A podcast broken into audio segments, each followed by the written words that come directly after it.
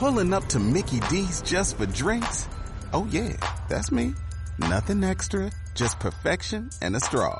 Coming in hot for the coldest cups on the block. Because there are drinks. Then there are drinks from McDonald's.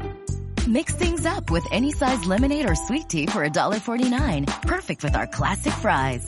Price and participation may vary. Cannot be combined with any other offer. Ba da ba ba ba. Aquí te lo contamos. Buenos días España.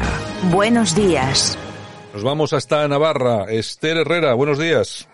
Buenos días, Santiago. Buenos días a todos. Bueno, pues hemos estado haciendo durante las últimas semanas una serie de programas especiales en relación a las elecciones francesas. Hemos hecho eh, incluso, creo que fueron cuatro antes de la primera vuelta, hemos hecho también en la segunda.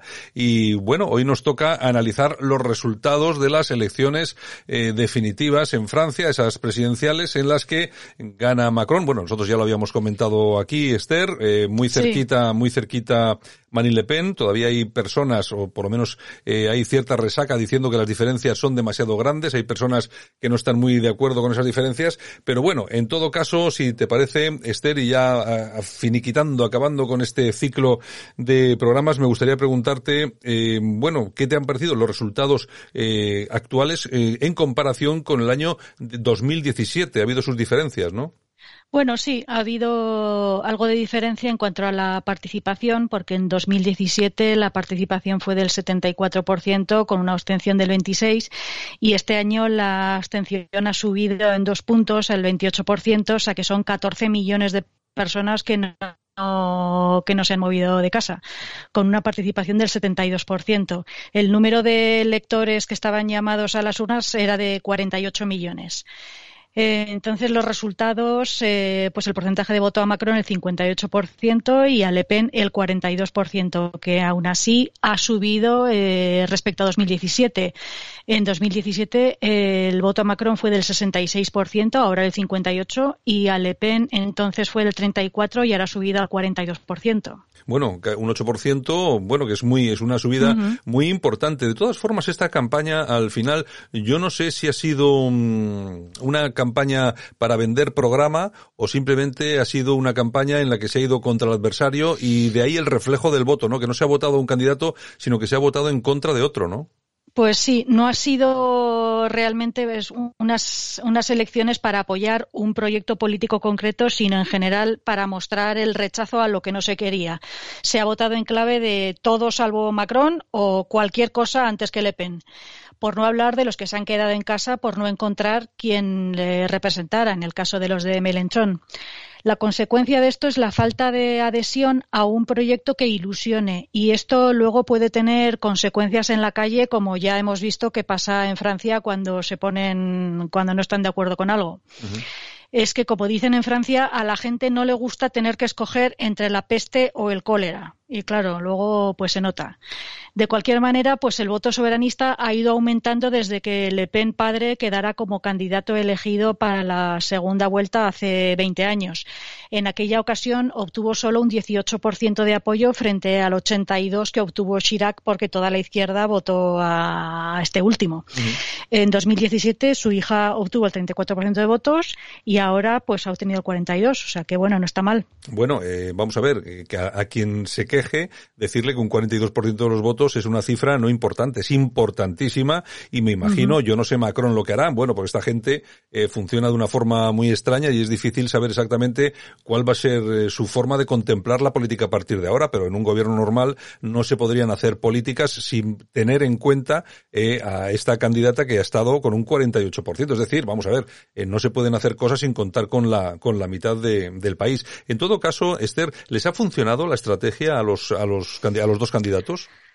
Bueno, pues finalmente parece que Macron ha tenido razón en entrar lo más tarde posible en la campaña. Fíjate que, se le ha criticado porque no ofrecía debates, porque estaba ausente y tal. Pero bueno, mientras tanto dejaba que se pelearan a derecha y a izquierda. Hay que recordar que antes de la primera vuelta Marín sufrió ya con el abandono de varios lugartenientes y de su sobrina que se marcharon al partido de Cemur. Pero bueno, Marín consiguió hacer una buena primera vuelta basando su campaña en los temas sociales y en el poder adquisitivo de la gente. Macron solo ha tenido que esforzarse realmente en la segunda vuelta, donde Le Pen se ha mostrado como más floja y a la defensiva, cuando le hubiera correspondido a ella atacar a Macron sobre los errores realizados en su legislatura y mira que los ha habido.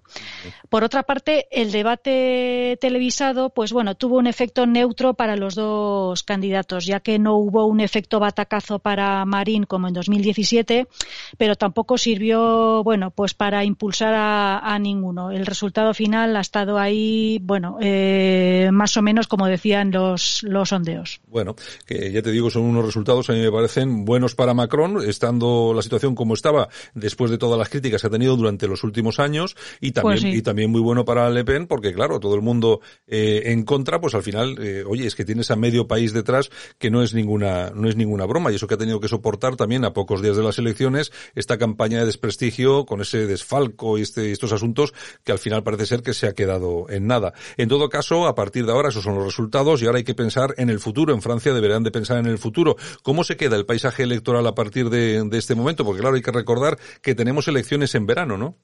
Sí, eso es. A pesar de, bueno, del resultado final, se puede ver que en Francia existe ya más voto populista que voto de confianza en el sistema. Como veníamos viendo, existe un bloque a favor del liberal progresismo representado por el partido de Macron, pero luego hay un bloque soberanista de derecha social formado por Le Pen, Zemmour y sus apoyos, un bloque de izquierda inmigracionista liderado por Mélenchon y luego un bloque importante abstencionista. Esas elecciones que comentas eh, son las elecciones legislativas que están previstas para junio. Y hay un asunto importante y es que no está nada claro que el Parlamento vaya a ser del mismo color político que el del partido de, Macron, de la República en Marcha.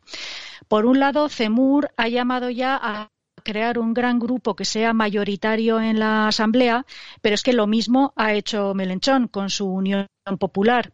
Entonces, si sucediera esto, es decir, que en la Asamblea hubiera un color político diferente que al de Macron, pues eh, eh, le estarían obligando a una cohabitación que puede ser muy interesante por un lado, pero por otro lado muy difícil de gestionar. Bueno, pues ya veremos a ver cómo queda esto. En todo caso, los resultados eh, son los que los que han sido a partir de ahora. Pues bueno, vuelve la, la política real, por así decirlo, no solamente la electoral. Habrá que ver cómo se desempeña cada uno. Hoy hay un dato muy interesante, Esther, y es el resultado de las elecciones en las eh, en las islas, en las Antillas, ¿no? Bueno, tenemos datos, por ejemplo, en la Guayana, Le Pen ha tenido un 60,7%, Macron un 39, en Guadalupe Le Pen un 69, Macron un 30 y en Martinica Le Pen 60, Macron 30 y no sé si eran 39, me parece que una cosa así. Bueno, para que luego digan, ¿no? Eh, fíjate tú que voto masivo a, a Marine Le Pen allí. Sí, allí sí, pero hay que saber que, bueno, que aquellos territorios en, las Antillas se sienten abandonados desde hace muchos años y con Macron especialmente. Hay que recordar que allí en las islas es Melenchón el que, el que obtuvo un voto mayoritario en la primera vuelta y ya se ve que no le han hecho caso a aquello que dijo ni un voto a Madame, a Madame Le Pen. Ya se ve que ha habido un trasvase de votos de quienes votaron a Melenchón a votar a, a Marine Le Pen bueno, que seguramente habría más de uno que pensaba que eso también se podía producir en, en Francia, ¿no? Eh, y al final, al final no, no ha sido así, pero bueno, había quien pensaba que un voto muy importante de Mélenchon se podía ir a Le Pen, ¿no? Mm, bueno, habrá que analizar. A partir de ahora habrá que eso, analizar con lupa cómo han sido las cosas y ver un poco qué, ha sucedido ahí, que bueno, algún pequeño trasvase ya, ya, ya, habrá habido. Bueno, lo iremos viendo y también iremos observando cómo va la cuestión, la, la actualidad en Francia, que siempre es muy interesante de nuestro país vecino. Hay que estar muy al tanto, precisamente por eso, porque está aquí al lado y hay que enterarse de cómo funcionan los amigos y los vecinos. No digo que sean muy amigos, pero bueno, por lo menos sí vecinos. Y estaremos al tanto y por supuesto que lo haremos contigo, Esther, para que nos cuentes cómo va la, actualidad francesa. ¿De acuerdo?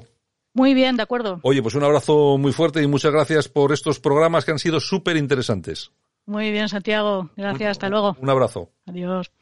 Oh, oh, oh, ¿Necesitas ayuda? En O'Reilly Auto Parts te ayudamos. ¿Necesitas algún consejo? Te aconsejamos. Nuestros profesionales en autopartes están siempre disponibles para ayudarte a encontrar lo que necesites. Excelente servicio al cliente es solo una de las ventajas que ofrece O'Reilly Auto Parts. Los profesionales en autopartes. Oh, oh, oh, Auto Parts.